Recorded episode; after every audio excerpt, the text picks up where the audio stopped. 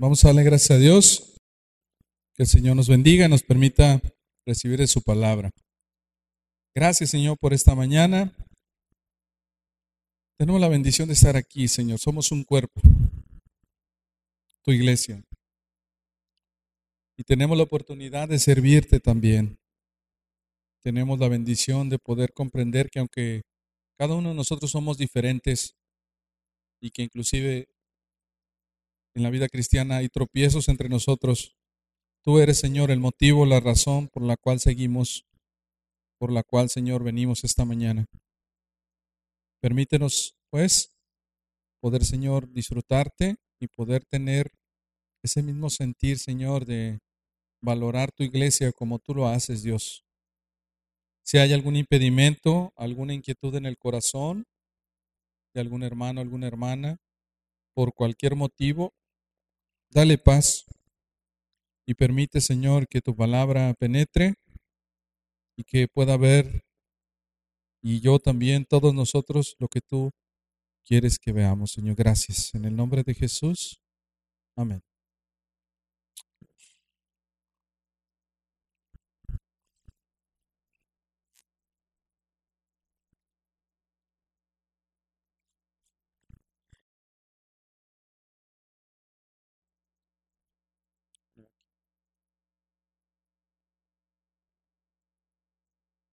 Como el día de hoy celebramos la cena del Señor, hermano,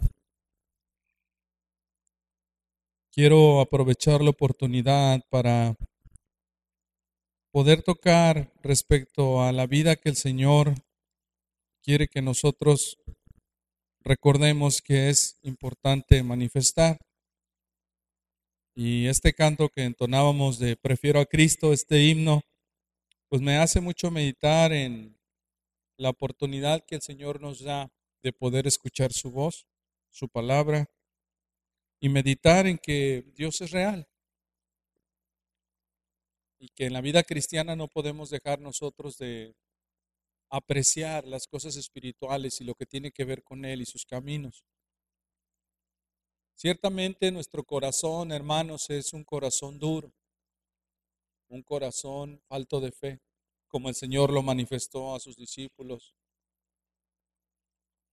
como el Señor lo, lo manifestó al mismo apóstol Pedro, ¿verdad? Hombre de poca fe, ¿por qué dudaste? Y nosotros tenemos esa necesidad de que el Señor siga quebrantando constantemente nuestro corazón para poder afirmarnos en el Señor. La salvación ciertamente es por fe, la vida es eterna, gratuita en Cristo, no se pierde. Pero ¿qué de aquellos que piensan que son salvos y no lo son? ¿Qué de aquellos que están viviendo una relación falsa, sin Dios? Solamente un contacto religioso en su vida. De tal motivo y por tal manera es que cuando nosotros celebramos la cena del Señor, nos identificamos con Cristo. Y entonces, ¿cómo puedo tener yo la seguridad de que estoy en el Señor? Porque constantemente le estoy buscando a Él y a su palabra y afirmo ciertamente por fe que he creído en su nombre. Pero mire qué maravilloso es esto que aunque la salvación no es por obras y, y aunque la salvación es gratuita, el Señor demanda de nosotros constantemente santidad, entrega, consagración, y todo se vuelve un reto. Y pareciese que la vida cristiana es imposible de vivirla. ¿Y cómo poderle enseñar a este corazón algo que no puede ver? ¿Cómo enseñarle a este corazón algo que la mayoría de la gente no aprecia, no sigue?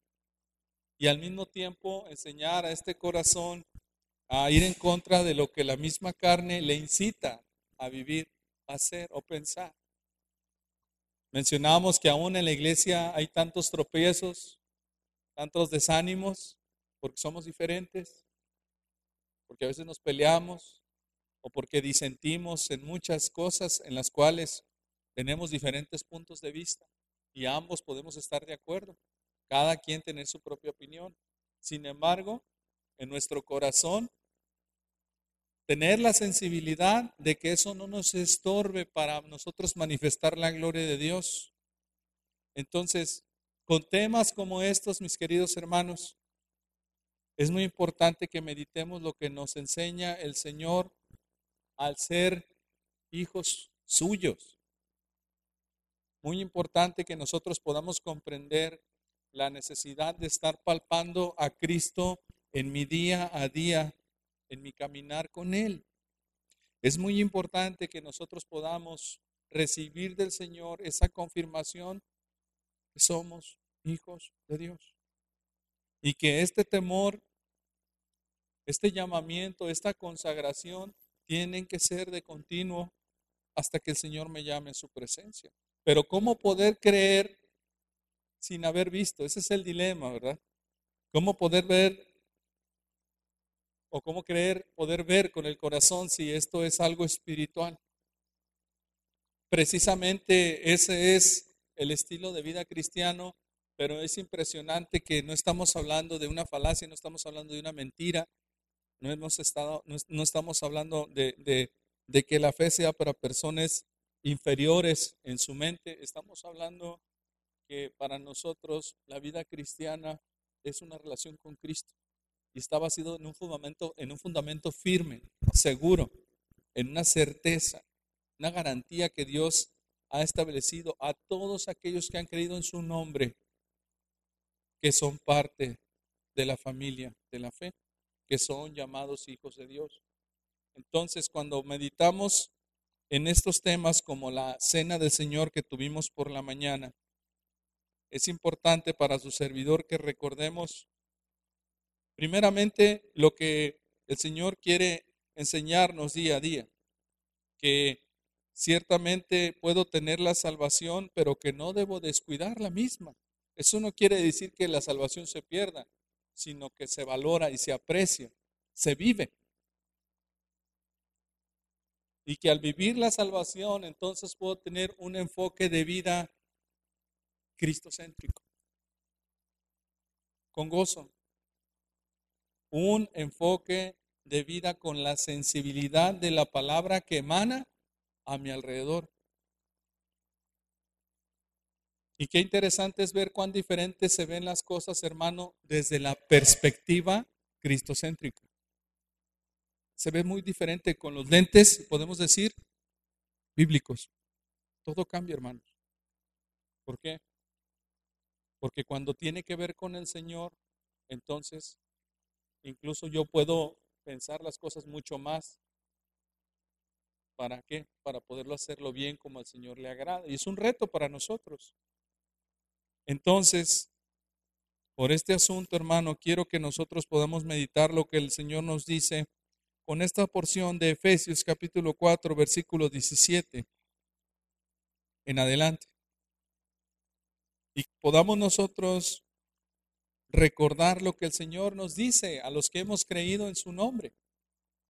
Recordar que cuando el Señor establece que Él va a venir por su iglesia, nosotros lo palpemos como una realidad, como algo genuino y como algo que realmente está por cumplirse. Qué interesante, hermanos, ver que cuando, por ejemplo, Noé estaba construyendo el arca, las personas al Salvador pudieron verlo, pero nadie le creyó. ¿Sí? Y no le creían por qué? Porque no llovía. Y hablar de un diluvio era una locura. Hoy personas piensan que la vida cristiana es una locura. De hecho, la palabra de Dios lo establece, ¿verdad? que estas cosas se tienen que discernir espiritualmente con el Espíritu de Dios y que las personas que no tienen el Espíritu para ellos esto es es locura. ¿Cómo nosotros poder perseverar en esto? ¿Cómo poder seguir firmes y adelante con el testimonio que tenemos en la Escritura, hermanos? Entonces, si leemos Efesios capítulo 4, versículo 17, vamos a encontrar la siguiente verdad. Dice la palabra de Dios, acompáñeme ahí con su vista, dice, respecto a la nueva vida en Cristo. Esto pues digo y requiero en el Señor que ya no andéis como los otros gentiles que andan en la vanidad de su mente, teniendo el entendimiento entenebrecido, ajenos de la vida de Dios por la ignorancia que en ellos hay, por la dureza de su corazón. Dice la palabra de Dios entonces acerca de un mandato. El apóstol Pablo llega a una conclusión y dice con este conectivo resultado, esto pues digo y requiero en el Señor. Como eh, enviado del Señor, es importante que nosotros podamos pensar en lo que el Señor está diciendo a través de Pablo a los hermanos de Éfeso. Y Pablo dice, esto digo y requiero en el Señor.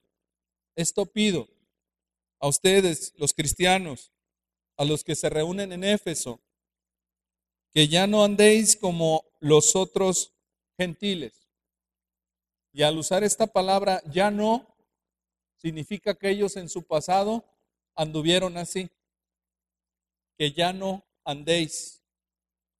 Está hablando del estilo de vida pasado y haciendo una comparativa del presente de las personas que no conocen al Señor.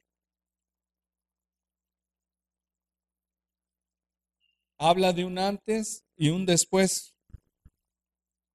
Y nos recuerda a sí mismo esta porción de donde el Señor nos rescató. Entonces vemos dos grupos. Los grupos entre los cuales se encuentran los cristianos que recuerdan de dónde el Señor los rescató y el grupo que sigue una vida que no glorifica al Señor. Entonces vemos dos grupos en esta, en esta porción de Efesios 4:17 y vemos una exhortación, un llamado de Pablo y dice, esto pues digo y requiero en el Señor que ya no andéis como los otros gentiles. Y la pregunta es, ¿cómo andan los gentiles? ¿Quiénes son los gentiles? Bueno, entendamos que esta palabra manifiesta aquellos pueblos, aquellas naciones que no conocen al Señor, que no glorifican al Señor. Anteriormente, el pueblo escogido, el pueblo judío, era el único pueblo perteneciente al Señor.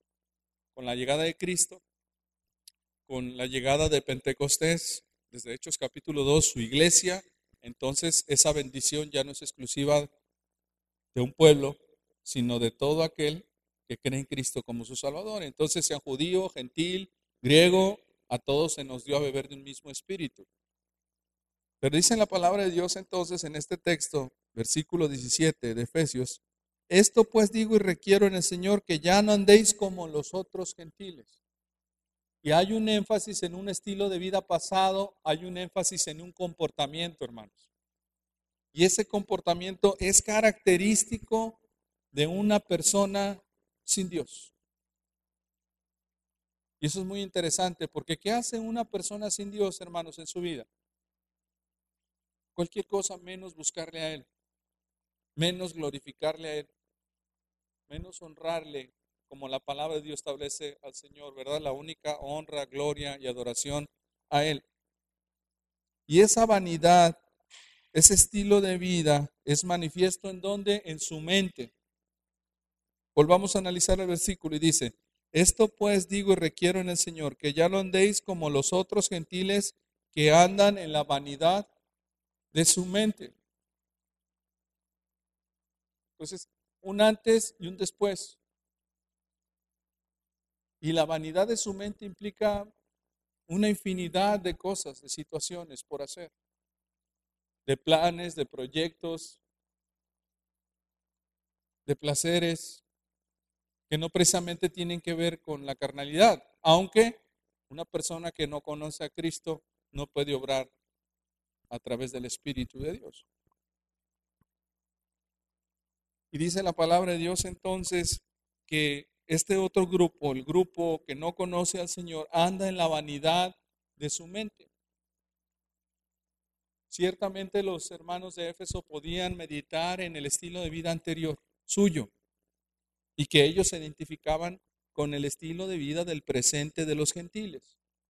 Pero eso había pasado, había quedado atrás. Y el apóstol Pablo les estaba repitiendo la importancia de reconocer que la nueva vida en Cristo implica dejar la vida vieja y vivir una vida nueva y tener un cambio en mis pensamientos, en mi forma del cómo veo ahora las cosas. Y la vanidad de la mente de la persona no regenerada, la vanidad de mente de la persona no redimida, vive completamente diferente a una mente que ha sido moldeada, transformada, regenerada por el Señor. Una mente no regenerada no glorifica a Dios, pero no solamente eso, no puede ser capaz de vivir en santidad. Una mente no regenerada no le preocupa vivir en santidad. ¿Por qué? Porque no tiene a Cristo. ¿Cómo podemos ligar eso siendo que nosotros también somos pecadores? ¿Cómo poder ligar eso? Bueno, hay una importancia de esto porque aunque yo, siendo imperfecto y errando como todos los demás, eh, y pecando como todos los demás. Pero ciertamente tengo temor de Dios y cada que ocurre esto lo entrego a Cristo y ruego de su gracia y sigo en el camino y sigo adelante y sigo por fe. La palabra de Dios establece y da confianza a todos los que hemos creído al pecar. No menciona el pecado como algo placentero, lo menciona como algo horrendo, como una falta, como un agravio, un agravio delante del Señor. Nunca se le llama al creyente a pecar en la escritura, al contrario, sin embargo ocurre. Pero la diferencia es que nosotros al pecar tenemos una constricción en nuestro corazón a través del Espíritu Santo para que inmediatamente nos pongamos a cuentas y enmendemos nuestro camino hacia el Señor. Y ahí el punto, ahí la diferencia. Porque entonces lo que ocurre es que ese creyente es un pecador que ha sido redimido y que en el poder de Dios tiene la capacidad de seguir adelante. Pero el otro pecador no redimido está muerto espiritualmente y no puede enmendar su camino si no es a través del Salvador Jesucristo. Es completamente diferente. Ahora, ¿quiere decir entonces que tenemos permiso para pecar? que el cristiano ya redimido tiene la oportunidad de pecar y solamente decir, Padre, perdóname y puedo seguir adelante? Creo que ese es un tema muy importante que meditar, porque sería jugar con Dios. ¿Sí? Es una realidad que los cristianos son perdonados, sí, en Cristo. Pero ¿cómo puedo ligar esto? De la gracia y de la responsabilidad del creyente. Bueno, entendiendo que no puedo estar jugar, jugando con la vida cristiana y que el que verdaderamente es creyente al pecar, no solamente dice, ah, pequé, perdóname, se quebranta, se duele. Y una palabra muy importante, se avergüenza delante de Dios. Cosa que no ocurre con el no creyente. Peca, peca y sigue pecando. No tiene un verdadero quebrantamiento y no se avergüenza. Su corazón está endurecido. Entonces, temas como estos, mis queridos hermanos, nos hace pensar en la diferencia de estos grupos. La diferencia de lo que implica andar en la vanidad de la mente y la diferencia que implica ahora que aunque yo no soy perfecto, mi mente le pertenece a Cristo. Entonces Pablo habla a los hermanos de Éfeso y les dice, esto pues digo y requiero en el Señor, que ya no andéis como los otros gentiles. Porque ellos tenían un reto. Y el reto era no imitar el estilo de vida de las personas que no conocían al Señor. No cabe duda que el estilo de las personas que no conocen a Cristo en muchas ocasiones es muy atractivo, seductor. Inclusive se puede teñir de alegría, de jovialidad, de placer. ¿Y quién no va a querer algo así? Si tú volteas a ver a Cristo, su sufrimiento, su martirio, su obediencia al Padre y su final, y volteas a ver a una persona que está, está gozando, tiene riquezas, tiene abundancias, tiene placeres, tiene toda una comodidad, ¿a dónde vas a escoger? Es interesante pensar eso, ¿no? Porque humanamente el camino más cómodo, el camino que otorga la felicidad, no es el de Cristo. Pensando humanamente y terrenalmente, pensando con ojos carnales. Y entonces podemos cometer el error de pensar que la mejor tierra, en este caso poniendo el ejemplo de Lot, es la mejor opción. ¿No? ¿Qué escoges? Y entonces Lot volteó, me dieron prioridad para escoger y yo escojo lo más verde, lo que mejor me conviene, lo que a sus ojos era la mejor opción. Y sabemos cómo terminó la historia de Sodoma y Gomorra, extendiéndose su territorio hasta que el pecado fue sobreabundante, muy abundante en ese lugar, y cómo terminó la ciudad. Entonces se da cuenta lo que implica la vanidad de la mente, cómo nosotros podemos pensar muy diferente con los ojos espirituales. Y para lo que uno eso es victoria, para los otros es derrota. Y para lo que los otros es derrota, para los otros es victoria. Y entonces los gentiles pueden andar en la vanidad de su mente diciendo, yo estoy haciendo lo correcto. Tengo una buena carrera. Tengo ya un buen ingreso, la oportunidad de salir adelante, de tener lo que jamás tenía y hacer muchos planes ser un gran empresario o simplemente no sobresalir empresarialmente, pero vivir bien, hacer lo que yo quiero, salirme con los deseos de mi corazón y así estar de continuo hasta el fin. Y eso, dice la palabra de Dios, es característico del gentil. ¿Por qué? Porque en su corazón no hay una prioridad de alabar a Cristo. Eso es vanidad de mente. No precisamente triunfar como empresario, no. Si yo quiero hacer siempre lo que yo quiero, y no me sujeto a la palabra de Dios, eso es vanidad de la mente. Y aparentemente ese pensamiento piensa que está en victoria. Nadie le tiene que hacer lo que tiene que, que hacer, nadie le tiene que decir lo que tiene que seguir haciendo, siempre quiere hacer lo que de su corazón desea. Cosa interesante que dice en la palabra de Dios que Salomón no negó nada de lo que su corazón le pedía. Le dio todo, absolutamente todo, lo que se le, se le antojaba. Qué tremendo. Y su discurso final fue, teme a Dios. Vanidad de vanidades, todo es vanidad. Pues todo esto implica, hermanos, la exhortación del apóstol Pablo que dice que nosotros ya no andemos como los gentiles que andan en la vanidad de su mente. Andar en la vanidad de la mente es andar fuera del camino. Y, fíjese qué tremendo, porque no precisamente la persona tiene que estar haciendo algo malo para estar desobedeciendo a Dios. Hay personas que son moralmente buenas y son dignos ejemplos, pues el Señor les ha dotado con sabiduría, con habilidad, con capacidades para poder desarrollarse en muchos ámbitos, en muchos sentidos. Pero si eso no tiene un enfoque cristocéntrico, sigue siendo vanidad de la mente porque eso va a tener un final y al final de sus días, ¿a quién van a rendir cuentas, hermanos? A Dios. Y cuando termine su vida, no van a poder ser salvos. ¿Por qué? Porque la única forma de ser salvos es a través de la fe en Cristo.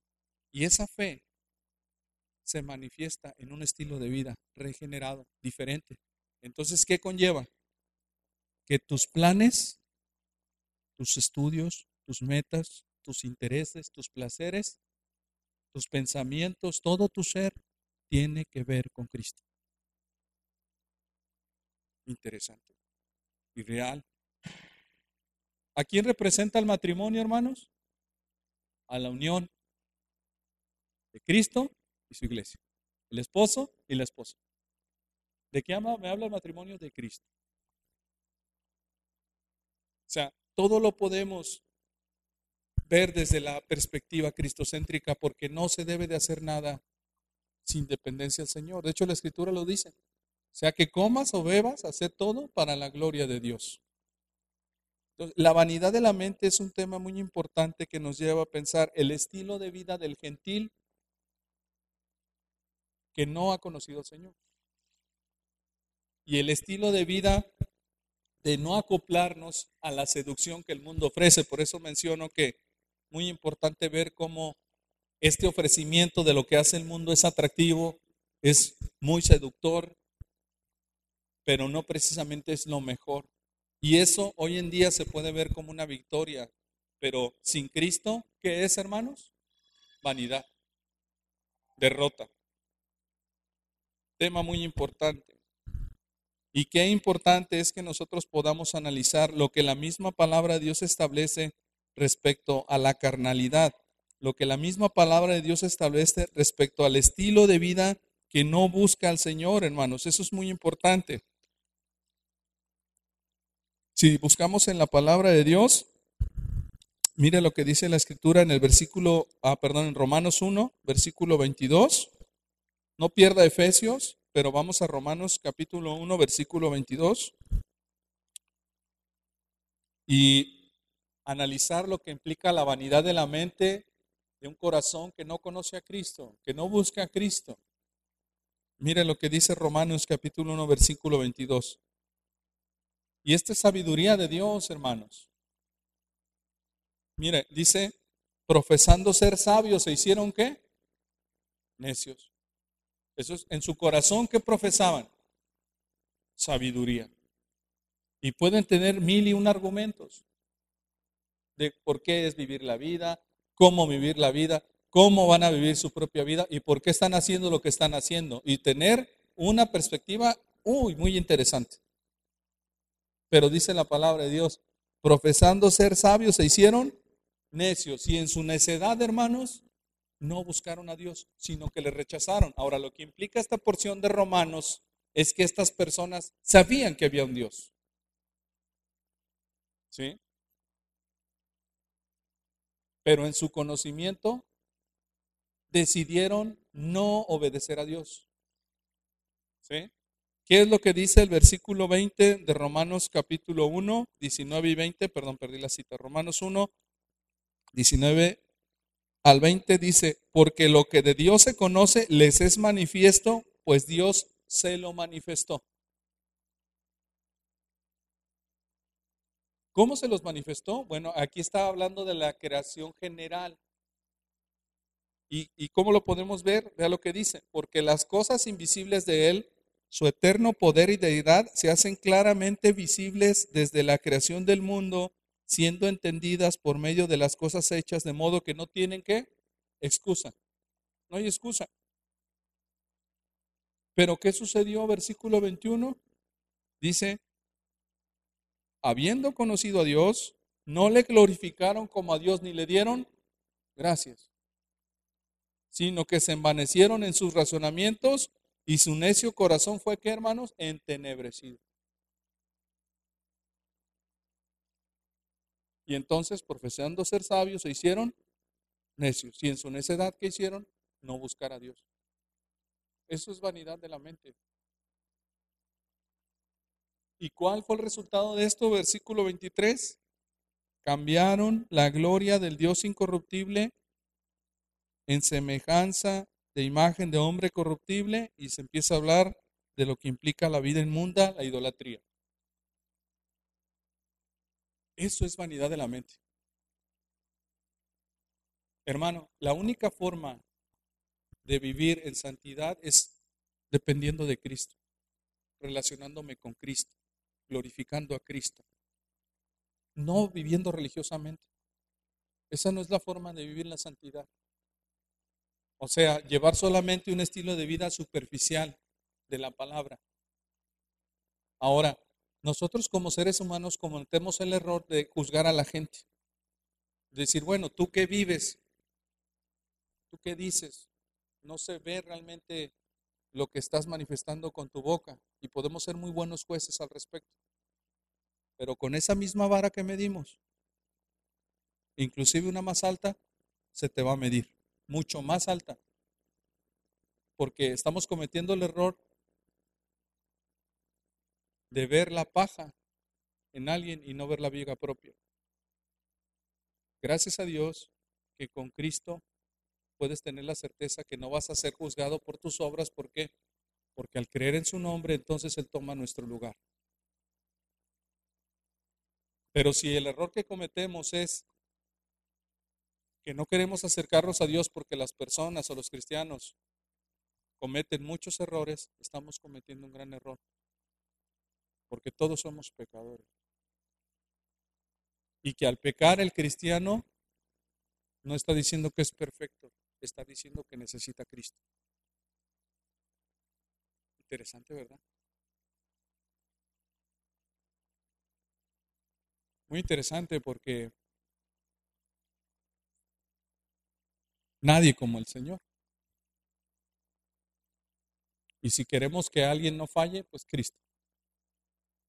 Ahora, si alguien te demanda a ti santidad, pues debe de haber un quebrantamiento en tu corazón ciertamente, pero lo que esa persona no debe de olvidar es que la perfección está en Cristo. Ahora, ciertamente la palabra de Dios establece que por causa de muchos el nombre del Señor es blasfemado. Eso quiere decir que si personas se desaniman o no quieren acercarse por mal testimonio de otros, pero al final de cuentas eso es horrible. ¿Por qué? Porque si la persona no se acerca a Cristo por el mal testimonio de otros, probablemente esa persona ni es cristiano y se va a llevar también al, al que le está juzgando. Y los dos van a terminar separados de Dios. Entonces, con mayor razón, reconocer nuestra necesidad de Cristo. Pero el ser humano en la vanidad de su mente piensa, no le necesito. Profesando ser sabio se hizo necio. Y habla acerca de un entenebrecer del corazón. Y eso es muy importante porque en este texto lo vamos a ver en Efesios, regresando a Efesios capítulo 4, va a manifestar la condición, un corazón que necesita al Señor en su vida. Por eso tiene la vanidad de la mente, dice el versículo 18, teniendo el entendimiento entenebrecido, como manifestó Pablo a los romanos. ¿Y qué significa entenebrecido? En tinieblas, hermano, oscuro, en muerte espiritual. Duro. Estaba mencionando un, un comentarista que esta palabra entenebrecer habla de dureza espiritual, ceguera espiritual. Dice el comentario que cuando un hueso se fractura, el comentarista eh, dice que se vuelve a soldar el hueso, pero que dentro de esa misma soldar hay una callosidad. Y que esa callosidad que se forma entre el hueso cuando se solda tiende a ser más dura que el mismo hueso en su anterior estado más duro que el hueso mismo como estaba antes en su estado natural. Una callosidad nueva, muy dura. Y lo que describe entonces es que esa dureza está hablando de la dureza del corazón. Un corazón de tinieblas tan duro que es manifiesto de su estilo de vida. Que profesa ser sabio, pero que para Dios, ¿qué es, hermanos? Necio. Y que no busca darle gloria, se da la propia gloria y le da la gloria a otras cosas. Eso es vanidad de la mente. Y dice entonces el versículo 18, teniendo el entendimiento entenebrecido, ajenos de la vida de Dios. Eso es importante, ajeno de la vida de Dios. ¿Qué significa? Dios no tiene nada que ver conmigo, con mi vida. Y no solamente eso, no lo quiero en mi vida. O sí, cuando lo necesite. Ahí sí lo quiero. ¿Cuán diferente es el pensamiento del pueblo que le conoce? ¿Podemos estar en manos ajenos de la vida de Dios? ¿Ciertamente quieres eso? Si eres cristiano, claro que no. ¿Por qué? Porque nada tiene sentido sin Cristo. Antes sí, cuando no le conocíamos, no lo ocupábamos, según nosotros. No lo buscábamos. No lo necesitábamos o ciertamente lo necesitábamos a nuestra conveniencia, pero ahora es diferente. No podemos estar ajenos de la vida de Dios. ¿Por qué? Porque Él es mi Señor y es mi Salvador. Porque no tengo a dónde más ir. Porque ya probé muchos lugares. Y lo único que encontré fue insatisfacción. Y cuando voy a la palabra me doy cuenta que no hay otro nombre y no hay otro camino más que el camino del Señor. Y seguir otro camino me va a alejar de Él si no tiene que ver con sus propósitos. Y el problema está que los seres humanos siempre han querido hacer lo que ellos quieren. El problema del ser humano es que no le gusta que le digan lo que tiene que hacer. Y cuando su corazón está siendo impedido por los planes del Señor y entonces aún con mayor razón rechazan al Señor. ¿Por qué? Porque dice la palabra de Dios, no le buscan, no lo quieren y no le quieren obedecer ni glorificar. Esto tiene que ver con el entendimiento entenebrecido, entenebrecido, hermanos. Esto tiene que ver con la vida ajena del Señor, pero tiene que ver con una ceguera espiritual. Nosotros no podemos vivir ajenos de la vida de Dios. Necesitamos al Señor. Y si no buscas al Señor, te tienes que responder una pregunta ahora mismo. ¿Soy cristiano? Es una realidad. Porque lo que está describiendo la Biblia, hermano, en esta mañana es lo que hace una persona que no tiene a Cristo. Y está hablándonos de un comportamiento genuino de alguien que está pidiéndole a sus hermanos, esto te digo y esto te requiero, que ya no andes como los otros gentiles y empieza a hablar de vanidad de mente, dureza de corazón, de una vida ajena de Dios. Y ahí es donde entra una convicción y una realidad en mi vida. ¿Soy cristiano? Y si la respuesta es sí, entonces tenemos que estar haciendo lo opuesto. Dios no es ajeno a mí. Dios es mi Salvador, yo le necesito. Y si en este momento estoy reconociendo que no le estoy buscando, pero que sí creo que soy salvo, entonces necesito arrepentimiento.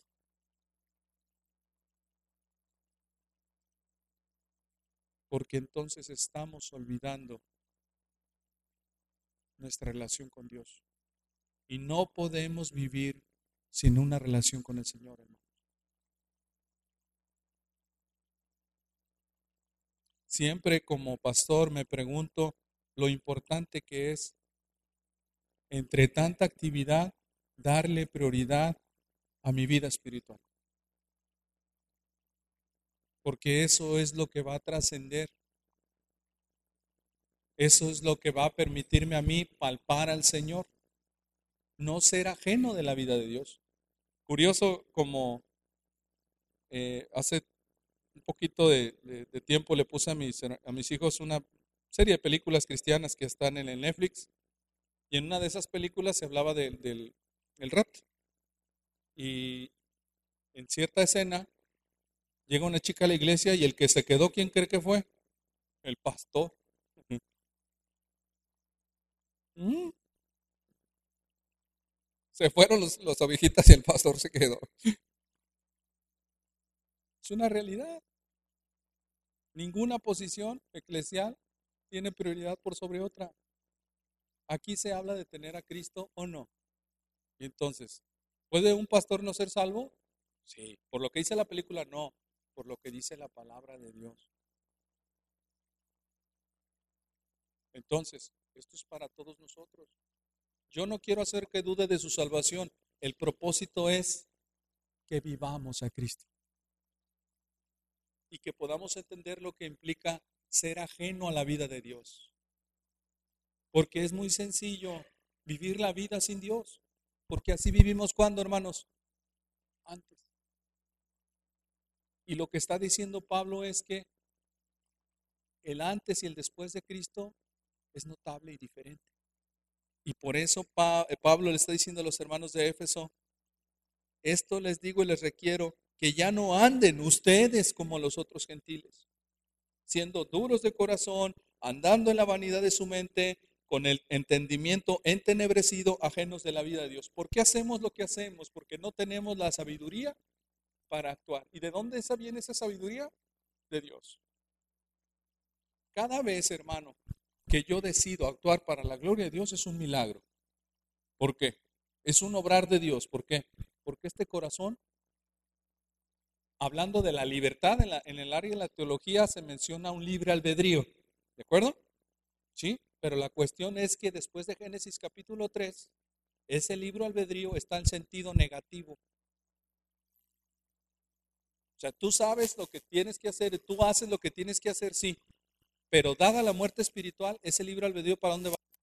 Para el lado negativo. Nunca puede ser del lado positivo. ¿Por qué? Porque hay una muerte espiritual. Ese es el libre albedrío para el mal, para no buscar a Dios. Esa es la libertad que tenemos. Pero ahora, conociendo al Señor, hermano, el milagro es ese, que mi carne quiere ir hacia atrás, hacia la rebeldía, hacia los placeres, hacia el mundo. Pero en mi espíritu, al tener el Espíritu de Dios, tengo la convicción de que eso ya no es parte de mí.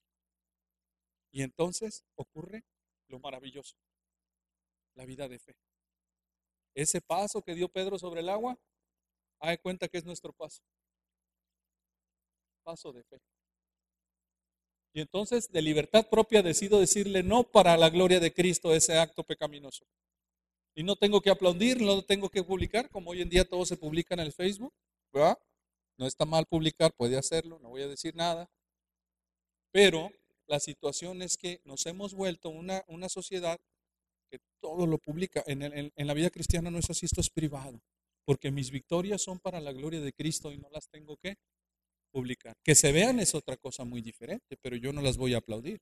Yo las entrego a mi Señor. Pero cada paso que doy cada decisión que tomo que tiene que ver con Cristo, sin que nadie me diga más que la palabra de Dios, o un consejero o hermano, hermana fiel que me amoneste, me dirija en el Señor y yo tomar esa decisión, está hablando de una vida que tiene que ver con Dios. ¿Quién te lo dijo? El Señor. ¿Por qué lo haces? Porque soy creyente. ¿Por qué tomaste esa decisión? Porque no puedo vivir ajeno de la vida de Dios. Y ese es el, asunto, hermanos, que el entendimiento entenebrecido, la vanidad de la mente, la dureza de corazón, tiene que ver con una vida que no busca al Salvador. No tiene necesidad de Salvador. Entonces, ¿qué hace una persona que trabaja todo el tiempo o que tiene mucha tarea o que está enferma, postrada? Hermanos, yo he escuchado casos de personas enfermas que piden al pastor que le lleve la cena del Señor a su casa, hermanos porque el hombre no puede ir. Su estado de salud no se lo permite, pero él pide que le lleven la cena del Señor a su casa. ¿Por qué? Porque sus pies no van a ser impedimento para que él goce de los beneficios de su Señor y su relación diaria con él.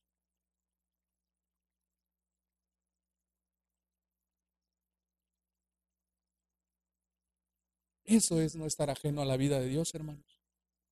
Yo voy, yo busco, yo necesito. Entonces, cosas tan sencillas requieren fe. Pero nosotros no lo vemos como milagros.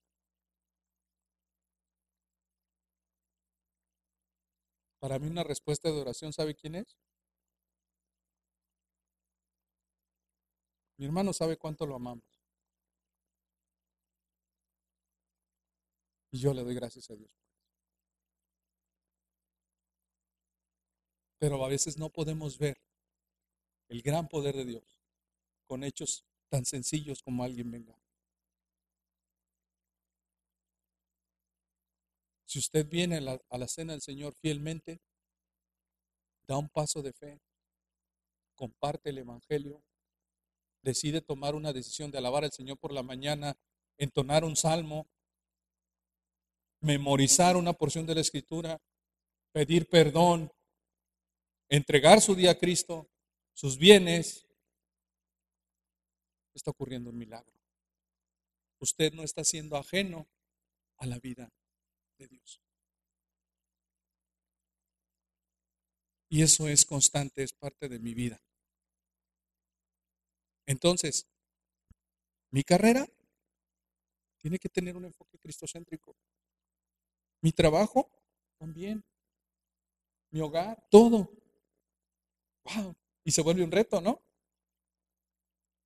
Se vuelve un reto, ¿por qué? Uno tiene hasta temor y dice, Señor, entonces, ¿cuánto te tengo que entregar? En ocasiones tendemos a, tener miedo de decir, Dios, entonces, bueno, todo, Señor. Y el Señor, ¿qué va a decir? Todo y no tengas miedo. Eso es parte de una luz en tu corazón. Eso es parte de que estoy obrando a través y alrededor de ti. Pero ¿qué pasó? Que el entendimiento entenebrecido, al estar en contacto con el Señor y no provocar la salvación, va a provocar un rechazo de Cristo. Entonces dice la palabra de Dios en el Evangelio de Juan que la luz verdadera vino a este mundo. Juan no era la luz verdadera, hablaba de la luz verdadera. Pero al venir esa luz, Cristo fue rechazado por los suyos. Y esos que no le recibieron, que le rechazaron, no vieron la luz en su corazón. Pero los que sí le recibieron y los que creyeron en él, tuvieron el poder de Dios para ser sus hijos.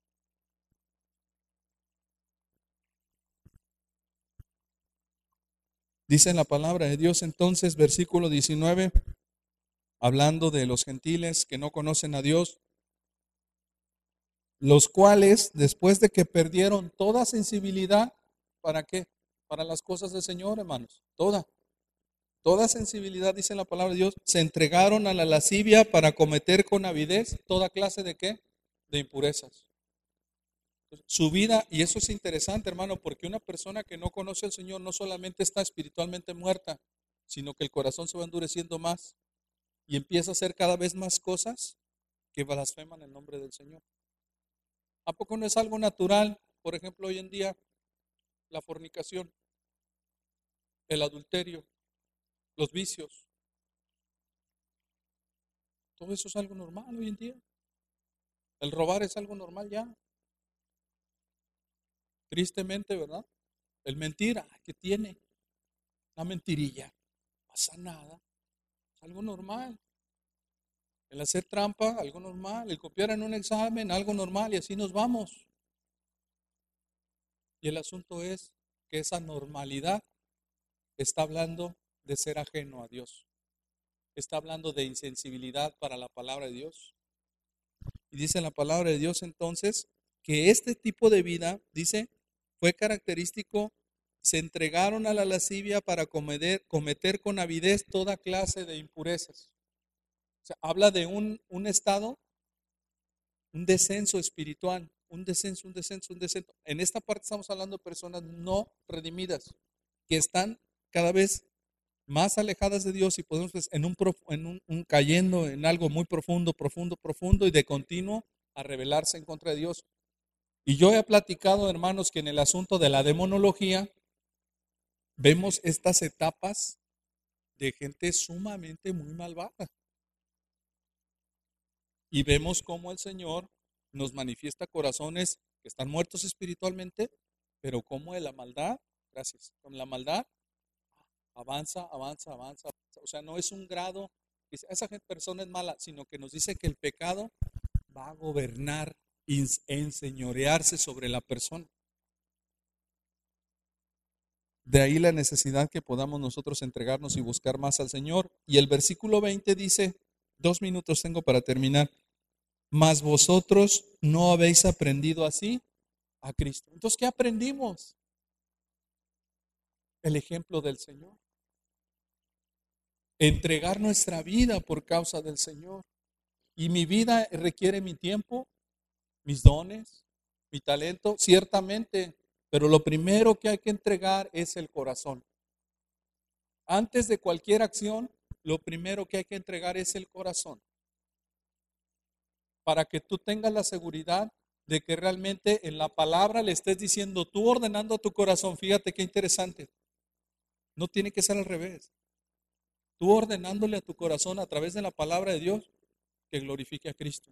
Y vas a tener un reto. Te vas a levantar en la mañana, si Dios te da vida, y vas a tener el reto de hacer mil cosas. Y el corazón te va a decir, la palabra de Dios, no, gracias. La oración, no, gracias. Y entonces el corazón te va a mandar a ti o la palabra de Dios va a tener autoridad sobre tu vida. Y ahí, aunque no tengas ganas, te postras al Señor. Ahí viene la vida de fe. Y ahí puedes identificarte con Cristo. Cristo no quería morir, pero sabía que habría de obedecer. No se negó a morir, no. Pero él se turbó y dijo, Padre, si es posible de mí, pase de mí esta copa. Se turbó como ser humano, pero al mismo tiempo siendo hombre y siendo Dios, 100% hombre y 100% Dios. Pero en su turbación, ¿qué hizo? Se entregó.